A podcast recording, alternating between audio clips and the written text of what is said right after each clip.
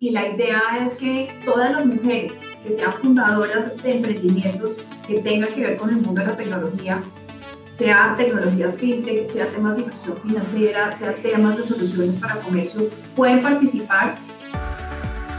Caracol Podcast presenta Amigos TIC, tercera temporada. Buenos días, buenas tardes y buenas noches.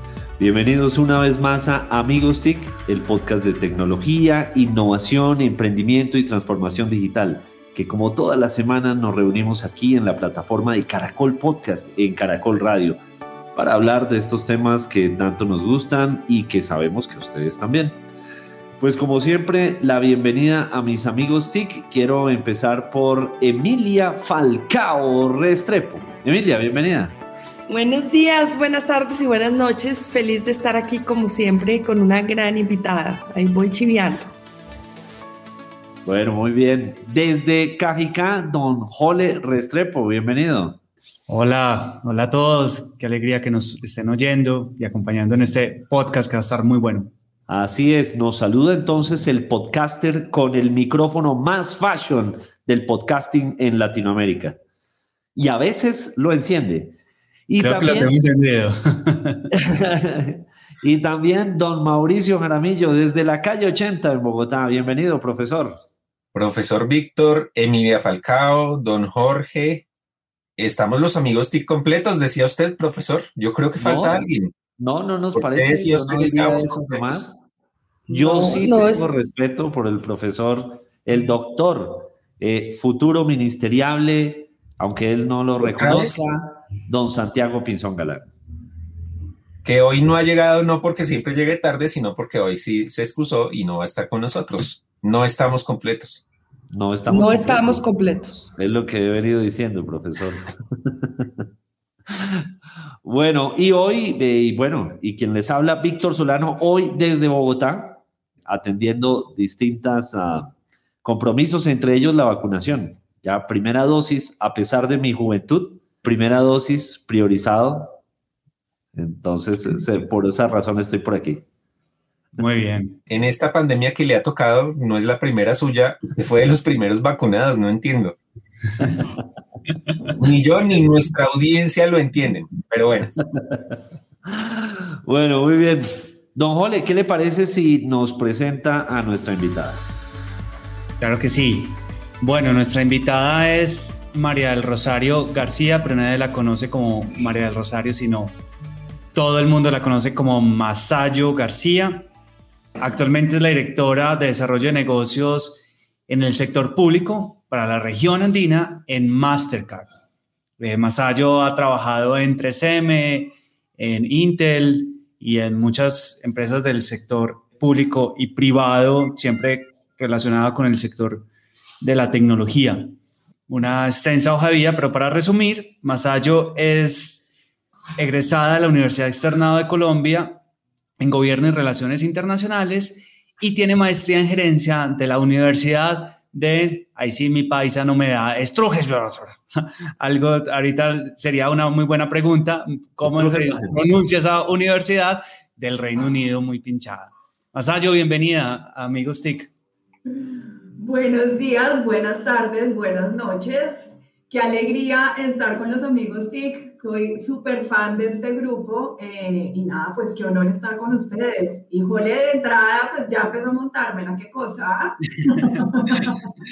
no, yo me la estoy montando a mí mismo porque soy incapaz de pronunciar. ¿Cómo, llama, cómo se pronuncia en ese inglés tan bonito? Strathclyde, imagínense. Ah, estaba muy complejo. Sí, está... bueno. Es puro inglés Scottish. nivel de edad de inglés. Bueno, y me lanzo con la primera pregunta. Masayo, hemos visto que Mastercard tiene un enfoque muy fuerte y unos programas muy interesantes. Primero en fintech, se está metiendo muy fuerte en fintech y eso es para celebrar una empresa tradicional, digamos, con tantos años y demás, metida como en la punta de lanza de, de su sector, pero además con un enfoque muy importante a mujeres. Contanos un poco qué es lo que están haciendo ahí.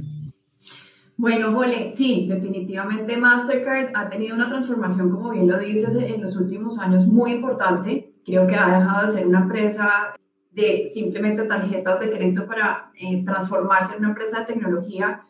Y adicionalmente, yo creo que lo que más me gusta de Mastercard es que todo funciona bajo un compromiso que decimos we are doing good by doing well, estamos haciendo el estamos haciendo bien haciendo el bien. Y en esa medida, digamos que hemos asumido un compromiso muy grande en que todo lo que nosotros hagamos realmente tenga un impacto fuerte sobre la sociedad y sobre la economía. Y en este frente, eh, como tú bien lo dices, necesitamos y, y, estamos comprometidos con ir, digamos, desarrollando todo un ecosistema digital que implica tener muchas oportunidades para todas las personas, no solamente desde el tema de bancarización, sino desde un tema de digitalización importante que permita, pues, eh, sobre todo en estos momentos, hablar de reactivación económica. Y en este tema también mucho compromiso hacia el tema de mujeres. Entonces, eh, pues ya les contaré, pero en este momento yo estoy liderando una estrategia nueva en Mastercard que estamos piloteando por primera vez en Colombia eh, que se llama StarPath Empodera y lo que estamos buscando es justamente promover que cada vez tengamos más mujeres en el mundo de las pymes. A mí me gustaría, Masayo, que, que profundizaras un poco en ese tema de, del estímulo al emprendimiento de las mujeres, porque definitivamente es algo que hay que, mejor dicho, todo esfuerzo es poco, el talento en el país es innegable, hay muchas ganas eh, y adicionalmente yo te preguntaría y, haría el, como la, doble articulación en la pregunta, no como hace Mauricio que hace incisos a sus preguntas, discúlpanos de antemano, pero es en la región, en las regiones de Colombia que a veces siente uno que es difícil que las mujeres y cualquier persona pueda acceder a estos recursos. Eh, ¿Qué se está haciendo en ese camino? Bueno, entonces voy a, voy a, empezar por contarte un poco qué es StarPath Empodera, cómo lo estamos haciendo y, y, digamos, pues contarte también cosas que me han sorprendido. Nosotros desde Mastercard, desde hace varios años, tenemos una aceleradora de negocios eh, que se llama StarPath, está basada eh, en Nueva York, pero lo que ha buscado es identificar emprendimientos en fintech a nivel global que tengan la posibilidad de, de escalar y de escalar, te digo, es buscamos que eh, lleguen a mercados globales. Nunca se había pensado en hacer un proyecto, digamos, enfocado a un país, pero a raíz de nuestras conversaciones con el gobierno de Estados Unidos, que ha sido nuestro súper aliado en este tema, eh, nos preguntamos por qué no hacer una estrategia que buscara justamente este empoderamiento de una economía, digamos, que estuviera como emergente, como el desarrollo y demás. Y por qué no aún más llevarlo a un tema mucho más enfocado a mujeres, porque el proyecto global no tiene, digamos, este foco. Y entonces empezamos a mirar diferentes geografías, empezamos a mirar qué países podrían ser. Eh, en ese momento yo estaba muy nueva en Mastercard y, y, yo veo que definitivamente Colombia tiene no solamente pues un camino ya amplio y, muy recorrido, digamos, en temas que tienen que ver con emprendimiento, no se puede desconocer el esfuerzo que hay, no solamente desde el sector público, con un impulso, por ejemplo, que cada vez toma más fuerza, sino que adicionalmente pues tenemos estrategias ya locales que han avanzado un montón, tenemos eh, pues ustedes conocen perfecto, está Ventures, está Rockstar, está Endeavor, muchos que vienen trabajando en estos temas. Entonces dijimos, yo levanté la mano en ese momento y dije, mire, no solamente existe eso, sino que además hay un marco regulatorio que está apuntando firmemente al tema de fintech, hagámoslo en Colombia. Entonces, por primera vez lo estamos trayendo al país. Y, y, ha sido muy chévere porque ha sido eh, un poco quitarse uno la camiseta de que somos Mastercard y somos los que lo sabemos hacer perfectamente sino tratar de entender un poco qué existe y cómo nos apalancamos en eso, porque al final nuestra creencia y nuestra convicción es que todo esto funciona es cuando existe una red que se pone a disposición, digamos, de las emprendedoras. Cuando tomamos, digamos, las capacidades que existen no solamente al interior de Mastercard o del gobierno de Estados Unidos, sino de todo lo que ya se viene trabajando para hacer un proyecto que realmente empieza a cambiar esa mirada de ecosistema en este frente. Entonces, con eso te respondo un poquito de dónde sale, por qué llegamos a Colombia. Nos hemos concentrado básicamente, eh, nos hemos dado cuenta que el cuello de botella grande para que estas mujeres puedan acceder es justamente contar con capacidades para que su emprendimiento crezca y apalancarse justamente poder abrir puertas de mentores o de conocimiento muy especializado que les permita desatar como ese potencial y un tema crítico del que creo que deberíamos hablar también es un poco cómo posibilitamos el acceso a financiamiento, que muy a mi sorpresa es muy distinto para un hombre que para una mujer cuando estamos hablando de emprendimiento. Entonces, nos hemos enfocado un poco en crear unas redes que promuevan ese tema. en abrir, digamos, eh, esa, esa, esas capacidades que tenemos nosotros y ponerlas a favor de, a favor de estas mujeres. Y ha sido súper importante lo que tú mencionas, y es que nosotros hemos visto que en Colombia existen como unos nodos muy fuertes de emprendimiento, pero no existe esa capilaridad para llegar a todo el, a todo el país. Entonces, pues uno sabe que Medellín tiene su ecosistema súper fuerte, en Cali hemos visto cosas, Bogotá, por supuesto, pero tenemos ese interés de que cada vez logremos penetrar, digamos, más, más zonas del país. Ahí ha sido muy chévere trabajar con la alta consejería para la mujer, con las cámaras de comercio que hay en las diferentes regiones del país y hemos buscado, digamos, apalancarnos en esas redes para tener cada vez más participación de otras regiones. Entonces tenemos personas que ya están eh, de la costa atlántica, por ejemplo, participando en el concurso, Bucaramanga fuerte con otros temas, y ojalá cada vez logremos llegar a, a, otras zonas, pero definitivamente estoy contigo, creo que esas redes se tienen que ampliar para llegar a todas las zonas del país. Masayo, llevamos 14 meses de pandemia, muchos invitados nos han dicho, se aceleró nuestro negocio, se aceleraron nuestras cosas, se aceleró la transformación digital 5 años, 10 años, 15 años. Eh, ¿Qué ha pasado en, el, en, en, este sector de Mastercard en cuanto a inclusión financiera, en cuanto a adopción de, de los servicios? Porque uno diría, sí, todo se digitalizó, pero también mucha gente se empobreció. Entonces, ¿cómo ha sido eso para, para Mastercard? Pues mira, te digo que eh, para Mastercard ha sido un momento definitivo, eh, sobre todo en, este, en esta apuesta que queremos dar de inclusión financiera. Y, y, y tocas un tema que, que, para nosotros ha sido súper, súper relevante y es que a raíz de la pandemia y a raíz de que los diferentes gobiernos en el mundo eh, están buscando la forma, digamos, de suplir este impacto tan grave que ha tenido, sobre todo en la base de la pirámide de la pandemia, nosotros desde Mastercard hemos buscado ser aliados de pues, de los gobiernos, crear soluciones y aprovechar este momento justamente para impulsar estos temas de bancarización y para que esta entrega de los subsidios que se están dando los gobiernos sea un, digamos, como una catapulta hacia una real inclusión financiera. ¿Qué nos damos cuenta? Yo creo que aquí hay un tema eh, que no se debe perder de vista. Eh, si miramos los índices de inclusión financiera o de personas bancarizadas en el país, hace dos años y los resultados que tuvimos el año pasado, hay un crecimiento impresionante. O sea, las, las estadísticas oficiales te van a hablar de que más del 80% de la población colombiana está bancarizada. Entonces, creo que eso ha sido un, un buen momento para empezar a crear esa conciencia. Lo que nosotros sí seguimos viendo y una de nuestras preocupaciones y donde estamos enfocando nuestros esfuerzos es que eh, al final se entregan los subsidios, se hace, digamos, esa dispersión donde los bancos y las fintechs han jugado un rol súper, súper relevante, pero en la, mayor, en la mayoría de los casos la gente recibe su subsidio, es notificado la entrega del subsidio, ¿qué hace? Al día siguiente va a un cajero automático y retira el efectivo. O sea, el tema de cash out es definitivamente una, un tema que permanece y que permanece y que permanece. Y desafortunadamente, teniendo esta oportunidad de crear una, un tema de inclusión financiera, en mi punto de vista, muy personal, creo que nos hace falta realmente apalancarnos en que ya la gente tiene una cuenta financiera, una cuenta bancaria, para que realmente haga parte de este mundo financiero. Entonces, aquí yo siento que hay la posibilidad, uno, de empezar a crear aceptación en la base de la pirámide, es decir, que cualquier persona, independientemente de donde esté, pueda vender o pueda recibir eh, dinero a través de su cuenta bancaria, que tenga la opción de vender en un, en un mercado nacional y global y que no se limite a lugares donde está, porque eso es lo que te permite justamente ser parte de estas redes. Y dos, y un tema que es definitivo en el tema de emprendimiento y, y, de, y de reactivación económica es poder acceder a crédito. La mayoría de las personas de la base de la pirámide tienen, son víctimas de que no tienen justamente un historial crediticio que les permita crecer su negocio o apuntar hacia otros, hacia otros frentes. Y cuando tú no puedes mostrar justamente esa trazabilidad, cuando tú no aprovechas que tienes una cuenta bancaria para mostrar que tienes ingresos, es un tema muy complicado. Entonces, aquí yo siento que no solamente desde Mastercard, eso tiene que ser un esfuerzo de, de muchos actores deberíamos aprovechar esta oportunidad para promover estos ecosistemas digitales, para promover temas de aceptación, para que cualquier comercio, por muy pequeño que sea, pueda existir en el mundo eh, online. Bueno, ahora sí mi turno.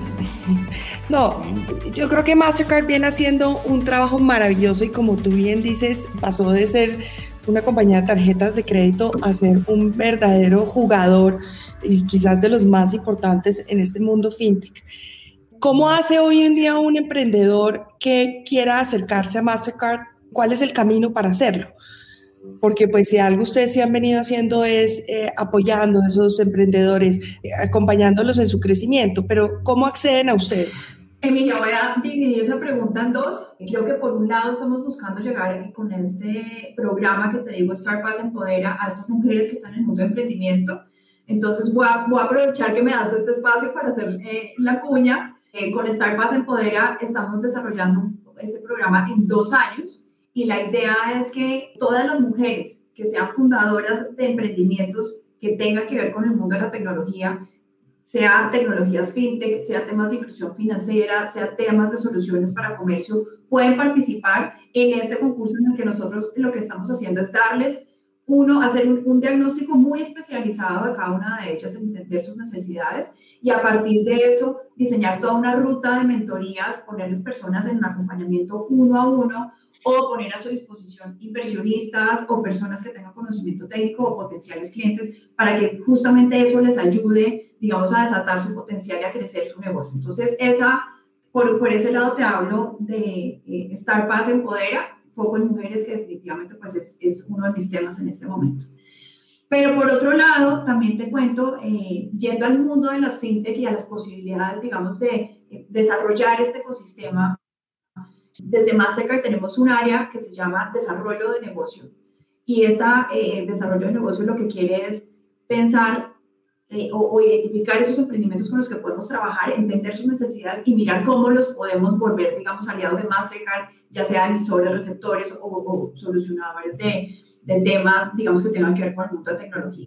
Entonces, las dos respuestas, desde el lado netamente del negocio de Mastercard, es así, con esta área, se pueden aproximar, digamos, me pueden contactar o pueden aproximar al área de desarrollo de negocios para buscar oportunidades.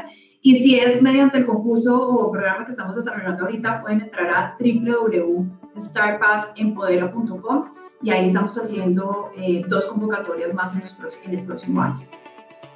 Perfecto. Bueno, yo quiero proponerles amigos TIC, que en esta oportunidad el dato nos lo dé la invitada. Entonces vamos en ojo al dato hoy con Masayo García. Bueno, pues en ojo al dato les quiero contar algo que me ha sorprendido mucho en estos últimos, pues estos últimos meses que estoy en este mundo de mujeres en fintech. Y es que revisando estudios que ha hecho el BID y que se han hecho con Finactiva y con otros aliados, se, me encontré con que a nivel mundial solamente el 7% de los emprendimientos en fintech son fundados o tienen una mujer dentro de su equipo de fundadores. Pero que no adivina cuál es el número para Colombia, que me ha parecido muy impresionante. 35%, que me ha parecido que es un número, pero muy, muy, muy superior a lo que está pasando, digamos, eh, en el mundo, que nos muestra que aquí tenemos una, una cantidad de mujeres que están empoderadas y listas para aportar y que esto redunda además en, pues en muchas decisiones y en muchos cambios para el sistema que son muy interesantes. Bueno, muy bien, el ojo al dato. Muy bueno, ojo al dato y cortico, Mauricio.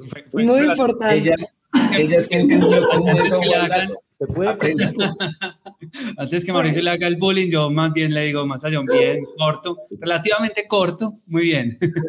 Entendió mucho más que eso, Juan Dato. Masayo, ¿y cómo es el proceso? En este proceso como aceleración de las, de las empresas. Ellas llegan, se identifican empresas con potencial, luego qué pasa, cómo llegan y cómo salen. Contanos un poquito sobre, sobre ese proceso.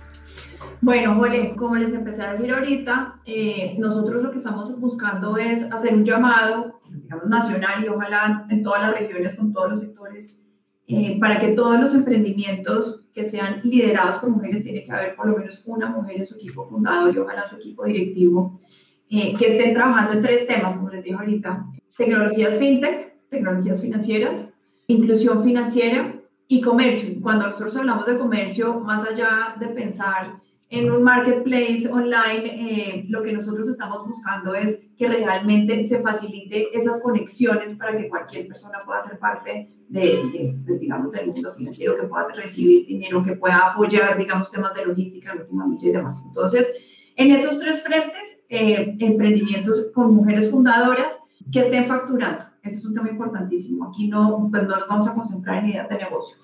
Cuando, cuando digamos que las, recibimos las convocatorias, hacemos un filtro, cuando llegamos a ese filtro, lo que nosotros eh, llegamos es a un pitch de negocios y la idea es que estamos saliendo con 10 finalistas cada semestre, que son las que entran dentro del proceso de mentoría. Entonces, ¿qué hacemos acá? Aquí nos sentamos con personas expertas en hacer un diagnóstico especializado uno a uno de cada una de ellas. ¿Qué necesitan? ¿Dónde ven ellas sus, cuellos de botella y dónde nosotros con una mirada externa vemos sus necesidades?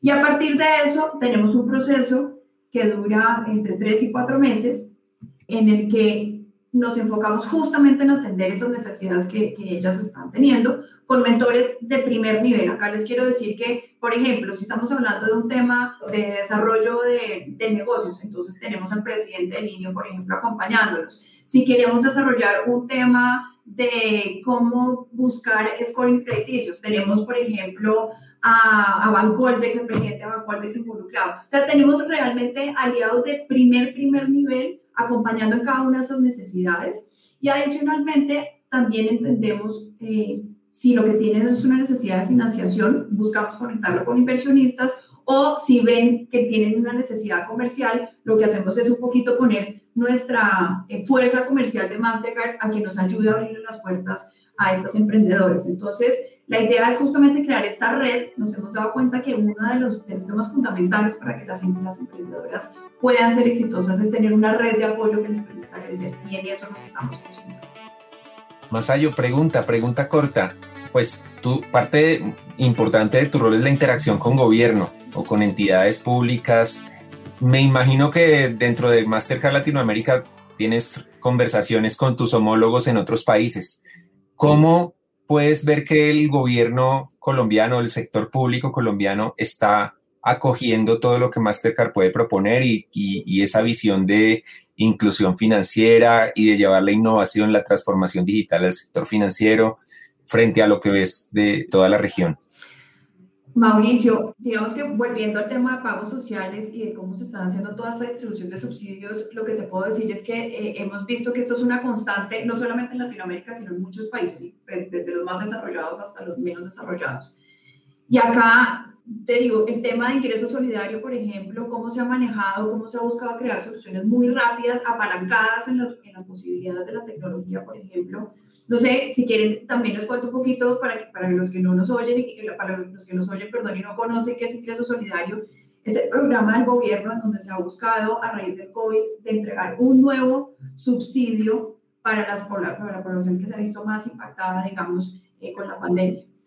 ¿Qué se hizo? En ese momento se buscó tener una solución muy, muy rápida que permitiera llegar a esta población en, necesidad de una forma inmediata y que justamente pudiéramos romper todas las barreras que implican, digamos, abrir una cuenta eh, rápidamente y demás. Entonces, ¿qué se hizo? Se estamos trabajándolo con Movi, en este momento es uno de nuestros aliados, en un banco digital, que se encargó de hacer una apuesta muy interesante en donde las personas pudieran hacer una apertura de su cuenta digital muy rápidamente. Entonces, digamos que una de las ventajas de las fintech es el tema de agilidad, de, conseguir temas rápidamente apalancándose en tecnología. Eh, los, la estructura de costos de la cuenta de verdad que es eh, eh, muy enfocada más en la pirámide, entonces sus costos, de estructura de costos es muy, muy bajita y nos permitió, o le permitió al gobierno, digamos, llegar a atender a la población necesidad de una forma muy, muy rápida. Entonces, estos, estos, estos temas que te acabo de mencionar, tener un onboarding digital, llegar al beneficiario de forma muy rápida, tratar al beneficiario de primera, como ponerlo en un nivel de relevancia importante, ser muy bien tratado, atenderlo desde, desde la experiencia del cliente de una forma, pues digamos, muy buena. Son referentes que yo veo que se replican, que, que buscan replicarse en otras partes de la región. Entonces, te digo, tenemos un Ecuador, por ejemplo, que todavía sus subsidios los entregan la mayoría de las cosas de manera presencial, que las cuentas no pueden abrirse de una manera digital, que todavía está en ese proceso, digamos, de ver cómo flexibilizan todas estas barreras que tienen a nivel regulatorio y demás en un manejo de cuentas. Entonces, Ecuador, por ejemplo, mira hacia Colombia en estos momentos. Perú, por ejemplo, mira hacia Colombia en estos momentos y todavía les faltan resolver esos temas. Entonces, lo que me atrevería a decir es que definitivamente en el país tenemos una visión innovadora en la forma de entregar estas soluciones de gobierno. Hay definitivamente hay muchos temas por mejorar. Acá les digo, trabajamos muy de cerca con prosperidad social para ver cómo podemos aún mejorar lo que existe. Pero creo que comparativamente somos un referente en muchos momentos para, para pensar en este tipo de soluciones. Y hablando de pensar, seguimos con el pensar en voz alta de Víctor Solano. Muchas gracias, Jole. Pues Masayo decía ahora una palabra eh, que me parece clave, que es innovación. Y quiero conectar este, esta palabra con un tema que a veces se sale de la tecnología dentro de lo que normalmente hacemos en pensando en voz alta en, eh, aquí en, en Amigos TIC. Hoy quiero tocar un tema más social, un tema que tiene que ver con nuestra forma de ver el mundo y de relacionarnos. Y quiero referirme a veces a esa doble moral que manejamos en Colombia alrededor de un tema que es súper crítico como el de las ah, migraciones. De verdad me duele muchas veces ver unas reacciones en las que se ve xenofobia con los migrantes venezolanos que no están en el país haciendo viaje de placer. Muchos de ellos han tenido que desplazarse por cientos y a veces miles de kilómetros atravesando lugares muy difíciles como el páramo del almorzadero en Santander, donde han muerto varios de ellos, por ejemplo.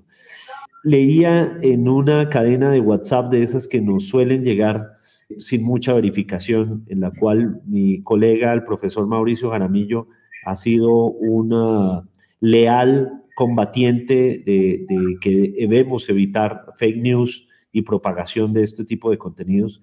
Decía, estas personas llegan a nuestro país y le quitan el trabajo a un profesional colombiano.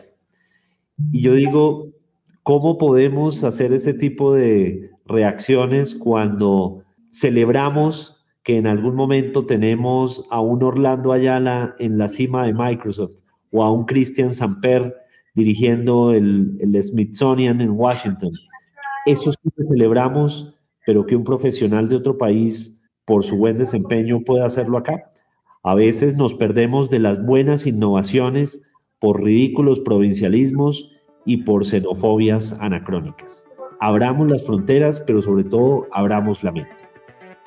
Bueno, Masayo, ¿y, ¿y qué más sigue? ¿Qué más sigue en, Mastercard? ¿Qué, ¿Cuáles son los otros proyectos que, que vienen?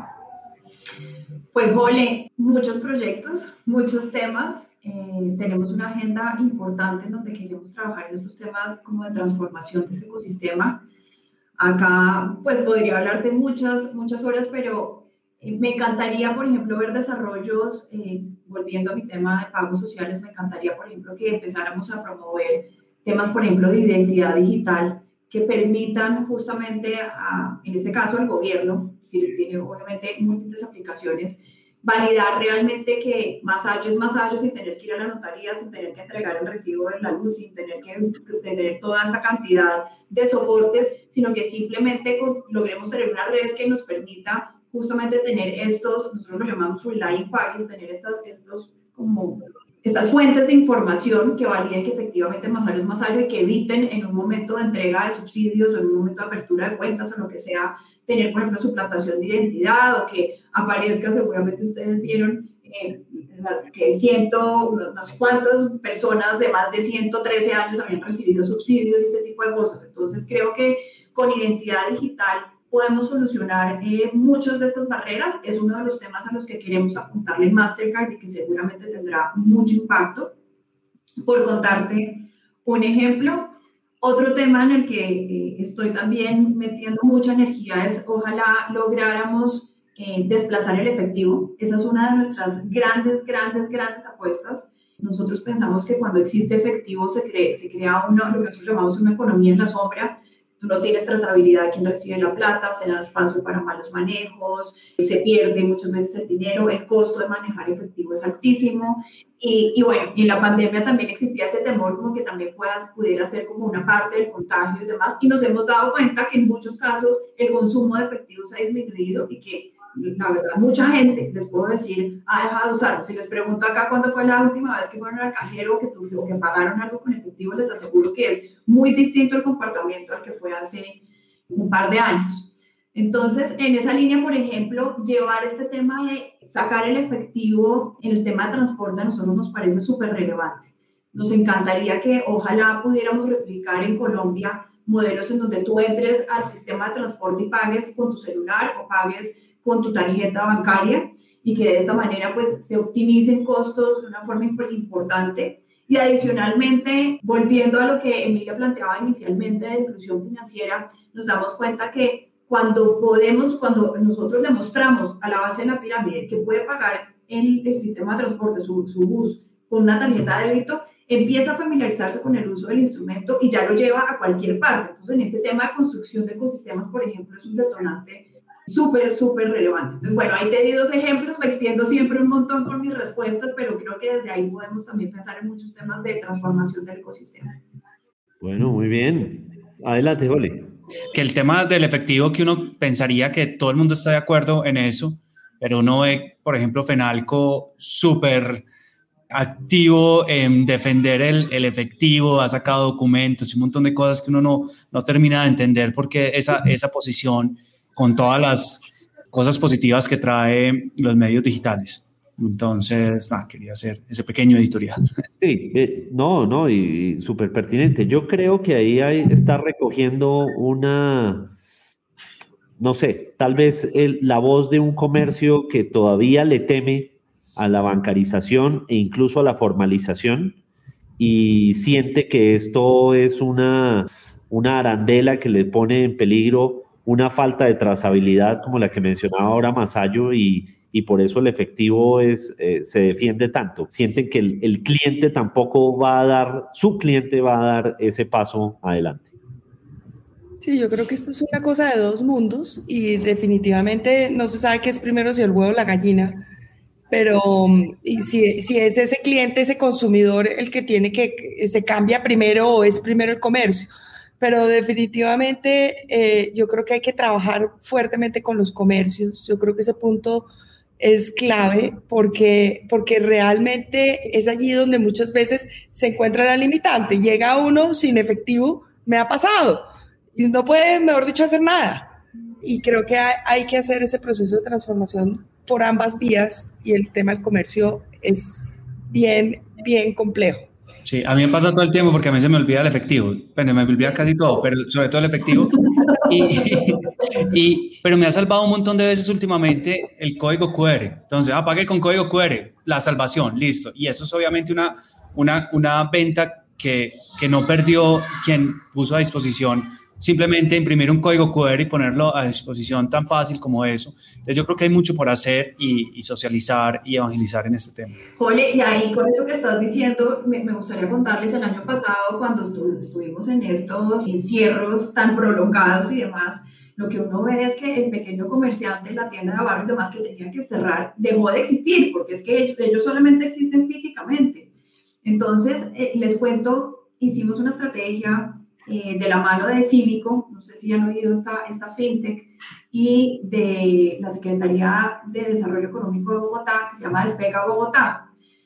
Cívico lo que ha hecho es mapear todos los comercios, las zapaterías, las floristerías, todas las sillas chiquitas, droguerías, etcétera, que existen en la ciudad, empezó a mapearlas, tiene ya, digamos, por un tema de crowdsourcing, ya tiene mapeado dónde están cada una de ellas, y lo que empezó es también, como con esta estrategia de la, de la Secretaría, ayudar a estos pequeños comercios para que se formalicen, para que entiendan cómo pueden vender en línea, para que tengan toda una estrategia de envíos, porque muchas veces, pues sí, se tiene el mensajero de la tienda o muchas veces es el sobrino, el hijo, lo que sea, pero solamente abarcaba como las zonas cerquitas a ellos, pero también se dieron cuenta que esto es una posibilidad de que vendan a cualquier parte, entregas en cualquier momento. Entonces se les apoyó también con ese tema de logística, se les apoyó con todo este tema de tener aceptación, ya sea con un código QR o con tener datáfonos, que ya en Colombia, eso es un tema también importantísimo.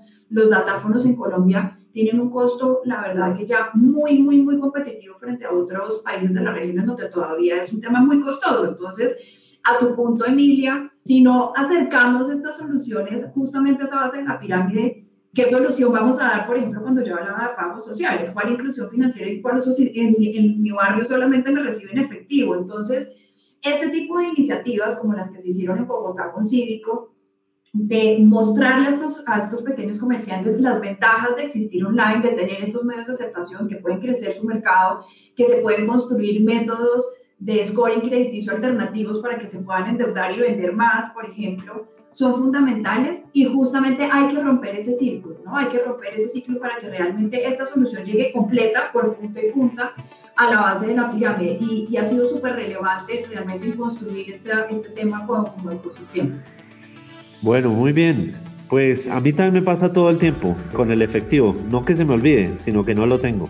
Esta semana en Amigos TIC, Masayo García de Mastercard nos acompañó para hablar de este mundo fintech, de cómo el emprendimiento es clave y se está empoderando cada vez más a las mujeres, pero sobre todo de ese salto tecnológico que debemos dar en nuestro país.